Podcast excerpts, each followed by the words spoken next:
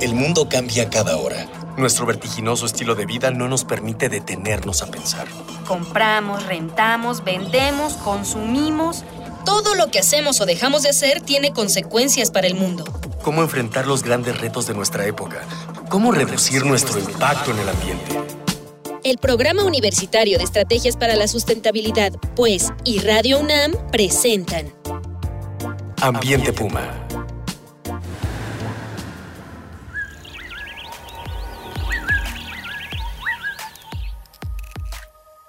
¿Qué tal? Qué gusto saludarlos. Soy Marjorie González y a nombre de la titular de este espacio, la maestra Mireya Imas, directora del programa de estrategias para la sustentabilidad de la UNAM, les doy la más cordial bienvenida a esto que se llama Ambiente Pumba. Voces, ideas y acciones sustentables.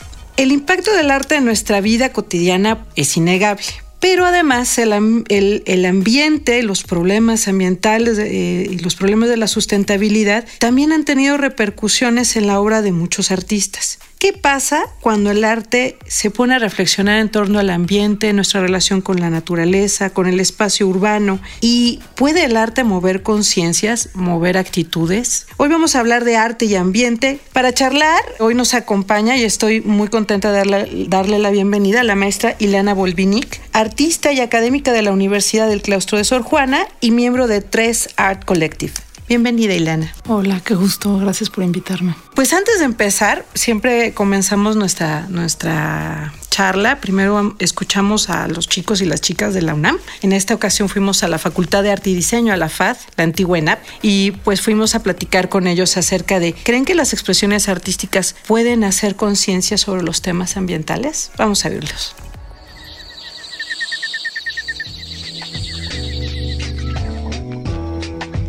¿Crees que las expresiones artísticas pueden ayudar a hacer conciencia acerca de los problemas ambientales? Pues sí, de alguna manera influye en la gente para hacer ciertas cosas desde siempre. Por ejemplo, los movimientos sociales, todo eso han tenido, el arte siempre ha jugado como un papel importante.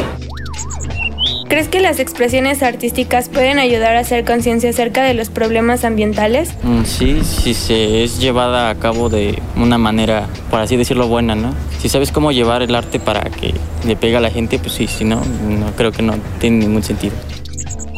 ¿Crees que las expresiones artísticas pueden ayudar a hacer conciencia acerca de los problemas ambientales? Sí, totalmente. Nuestra carrera pues justamente es para eso, para dar a conocer las cosas con imágenes, que muchas veces es más fácil que la gente logre captarlo, entenderlo. ¿Conoces artistas cuyas obras aborden temas ambientales? Sí, tengo un amigo y él le gusta mucho como, como eso, como hacer arte, como que te mueve algo, su obra, no, no es como tan directo, pero te mueve algo que te hace pensar. ¿Conoces artistas cuyas obras aborden temas ambientales? He visto algunas obras, no sabría ahorita cuál decirte, pero sí, a mí me gusta mucho porque más allá de ser algo estético o algo que provoque sentimientos, es algo útil y es algo pues que de alguna forma creen conciencia o no, por lo menos hacen pensar a la gente.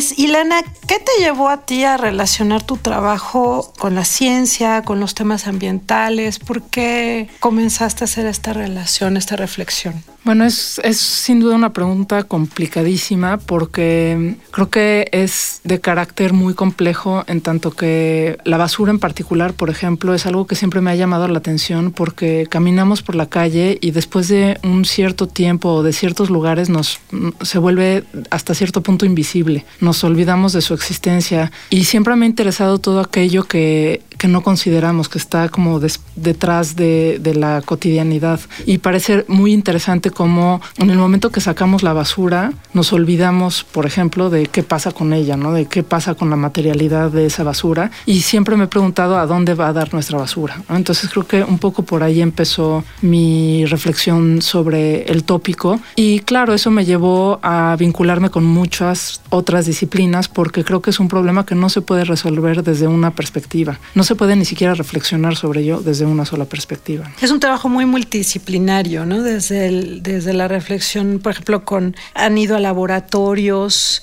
les eh, me acuerdo el, el, proyecto con los chicles en el centro histórico, fue un proyecto que también llevaron los chicles a un laboratorio a ver qué tenían esos chicles y era un horror, ¿no? Sí, claro. Eso fue uno de los de las grandes residencias de casa vecina y justamente lo que queríamos era analizar el chicle bajo al menos cuatro perspectivas. Una es considerarlo como un imán de la condición del aire en un momento determinado del centro histórico, ¿no? Entonces nos interesaba por su condición justamente de chicloso ver qué tipo de cosas se adherían ahí y ver un poco que eso era un reflejo de la condición del aire y del suelo y en general de la salubridad del espacio público. Entonces eh, colaboramos con el Laboratorio de Biomédicas del CIMBESTAF y a través de ellos hicimos toda una serie de pruebas bacteriales para ver qué tipos de bacterias, si había metales, contaminantes, digamos, había un presupuesto limitado, pero tratamos de hacer un espectro más o menos amplio, ¿no? Y sí fue una cosa de terror, ¿no? Encontramos muchas colonias de Esterichia coli y de algunos otros patógenos que sí son súper peligrosos y nocivos para la salud.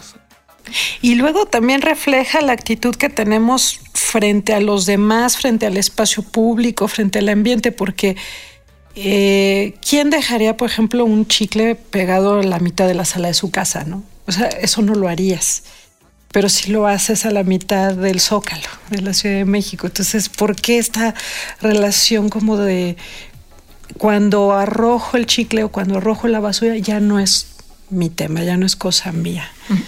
Pero además, curiosamente, en, en, el tema de los chicles, por ejemplo, habían ciertos puntos de concentración donde habían muchos más chicles, ¿no? En donde empiezas a tratar de entender lo que está sucediendo detrás. Y encontramos que, por ejemplo, cerca de basureros, coladeras y semáforos habían muchos más chicles.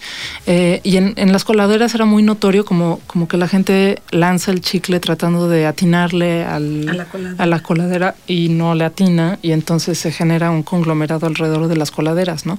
Y sí, efectivamente, eso habla mucho de cuál es la relación que tenemos con nuestra ciudad, cómo la cuidamos, eh, qué tanto sentimos que es nuestra, ¿no? Y creo que una de las cosas interesantes de los trabajos que tratamos de hacer es generar un diálogo sobre, sobre esos tópicos, ¿no? En particular en Chicle y Pega nos pusimos a lavar los chicles en la calle, no con la intención de quitarlos, sino con la intención de... Mostrarlos, ¿no? De ponerlos en primer plano, tal vez. Ajá, y de alguna manera encapsularlos como reliquias arqueológicas de un futuro, ¿no? Que nos hablan de cómo somos, cómo nos movemos en la ciudad y qué tipo de cosas también hay en el aire.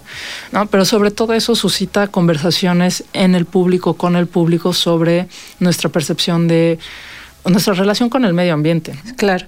¿Y, ¿Y, cómo fue esa, esa, ese diálogo con el público? ¿Qué, qué reacciones obtuvieron? Yo diría que esto, y lo puedo generalizar a todas las obras que tienen interacciones públicas nuestras, tiene muchos niveles distintos de lectura y de involucramiento, y creo que eso es lo fascinante, que ahí se muestra qué tan, qué tan enganchados cada uno de nosotros estamos con los tópicos de medio ambiente, o no de medio ambiente, de nuestra ciudad, de nuestro entorno. Nuestro entorno. Entonces había gente que llegaba, simplemente volteaba y decía, ah, qué chido que están quitando los chicles, ¿no? ¿No? Nivel lectura por ustedes. Ajá, ¿no? Está padre. Eh, habían otros que llegaban y sí preguntaban, bueno, pero ¿por qué? ¿Por qué los están, por qué los quieren encapsular y por qué los están contando y qué hay detrás? Y entonces empezábamos a tener toda una conversación sobre eh, estos objetos que dejamos abandonados en el espacio público que hemos llamado basura, ¿no? Y entonces ahí muchísima gente, por ejemplo, no sabía que todos esos puntos negros que hay en la calle cuando caminamos son chicles. Son chicles ¿no? Y tercero, había personas que se involucraban muchísimo más y decían, bueno, es que con los chicles se puede. Por ejemplo, llegó un ingeniero químico y nos estaba diciendo cómo se puede utilizar para el asfalto, que es un material que se puede recuperar y reutilizar. Él ya quería reciclarlo. Ajá, exactamente, ¿no? Entonces creo que nuestros proyectos pasan por muchos niveles y depende mucho de eh, que le interesa al público, pues. Pero, pero mueven al público, ¿no? Este, crean reacciones, que es, yo creo que parte importante de su trabajo es esa reacción, porque se vuelve algo colectivo, ¿no? Y de repente camina tu trabajo hacia un lugar que no, eh, no sabes este, hacia dónde va, y también eso es interesante, es parte del trabajo. Sí, claro, en ese aspecto es súper antropológico, pues, ¿no? ¿Y qué, qué tal ustedes, amigos que nos están escuchando? Este, no han hecho esa porquería de arrojar el chicle en la calle, ¿verdad? Platíquenos sus experiencias en la calle. Hay un árbol del chicle en Coyoacán, el pobre árbol. Lo han intentado rescatar creo que no han podido. Escríbanos a arroba UNAM Sustentable Twitter, en Facebook Sustentabilidad UNAM o llámenos al 56 22 52 12 13 o 14. Recuerden que este espacio pues los construimos con, con todas sus voces, estamos haciendo comunidad. Y el día de hoy tenemos libros de regalo, tenemos El pensamiento ecológico frente a los retos del siglo XXI, es un libro padrísimo que acaba de editar el Puma, perdón, el Pues, y será para ustedes con la siguiente dinámica. Vamos a dar un libro en Twitter y otro en Facebook. Al primero que nos envíe una fotografía de alguna basura que se haya encontrado en su camino. Y nos diga dónde tomaron la foto y qué piensan de eso que encontraron. Pues seguimos aquí con, con Ilana Volvinic hablando sobre arte, ambiente y sobre el trabajo del colectivo 3. Y pues además de, Chicle y Pega, que fue la residencia en casa vecina, después hicieron otro con colillas de cigarros, que también fue muy impactante. y además creo que hasta fue complicado, ¿no? Ese, ah, bueno, claro, fue complicado en muchos distintos niveles. Eh, lo que hicimos en ese proyecto fue recopilar del espacio público alrededor de 300 mil colillas. En la torre, ¿en cuánto tiempo? Eso duró seis meses más o menos. 300 mil colillas. 300 mil colillas. Lo más absurdo es poder calcular cuántas fueron. Y eso se debe a que logramos numerar manualmente entre los tres integrantes y algunos otros colaboradores 40 mil colillas. Eh, lo, lo, interesante de este proyecto tenía que ver con esta como duplicidad que, de la que creo que siempre pasa con la basura, ¿no? Por un lado es una cosa genérica y masiva, como una colilla, podemos pensar en una colilla como una cosa genérica, eh, pero al mismo tiempo cada una de las colillas tiene marcas y huellas particulares, ¿no? La basura, como, como ningún otro objeto, tiene marcas que, nos, nos narran toda su historia con muchísima claridad. Se individualiza también. Ajá. Entonces, justo queríamos generar un, proyecto de individualización, por eso las, las numeramos y a partir de esa numeración eh, adoptamos un, un método de análisis forense y analizamos algunas de las colillas, alrededor de 25 colillas, ¿no? Un poco tratando de, de, una manera lúdica de determinar su hora de muerte. Nuestros cadáveres en la calle, ¿no? Exactamente, ¿no? Entonces entrabas a la sala y te enfrentabas como a esta disección de de colillas que estaban, estaban todas puestas con alfileres a la pared.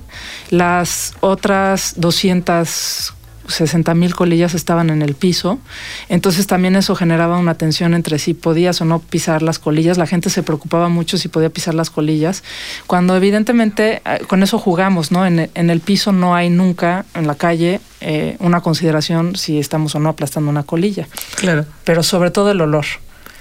Sí, debe haber sido algo muy impactante, ¿no? Estar en una sala debe haber apestado apestaba todo, casi todo el museo. Eso fue uno de los de los problemas, ¿no? Pero creo que también eso nos habla mucho de qué consideración tenemos con las cosas cuando se escalan o no se escalan, ¿no? Sí, sí, mucho lo que hace su trabajo es traer al primer plano de nuestra atención las cosas que no, que pasamos por alto, ¿no?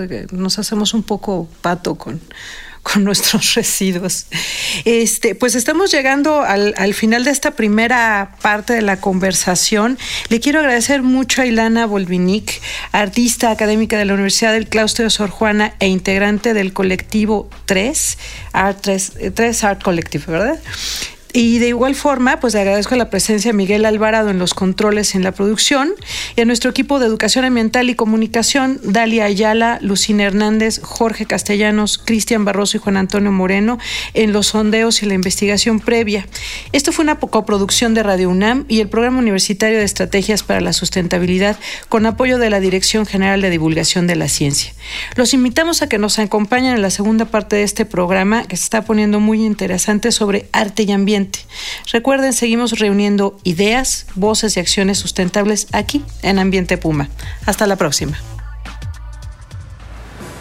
Una pequeña acción. Un cambio de actitud. Nuevos hábitos. Y nuevas formas de entender y relacionarnos con el mundo. Paso a paso. Aportamos un granito de arena. Para construirnos un futuro.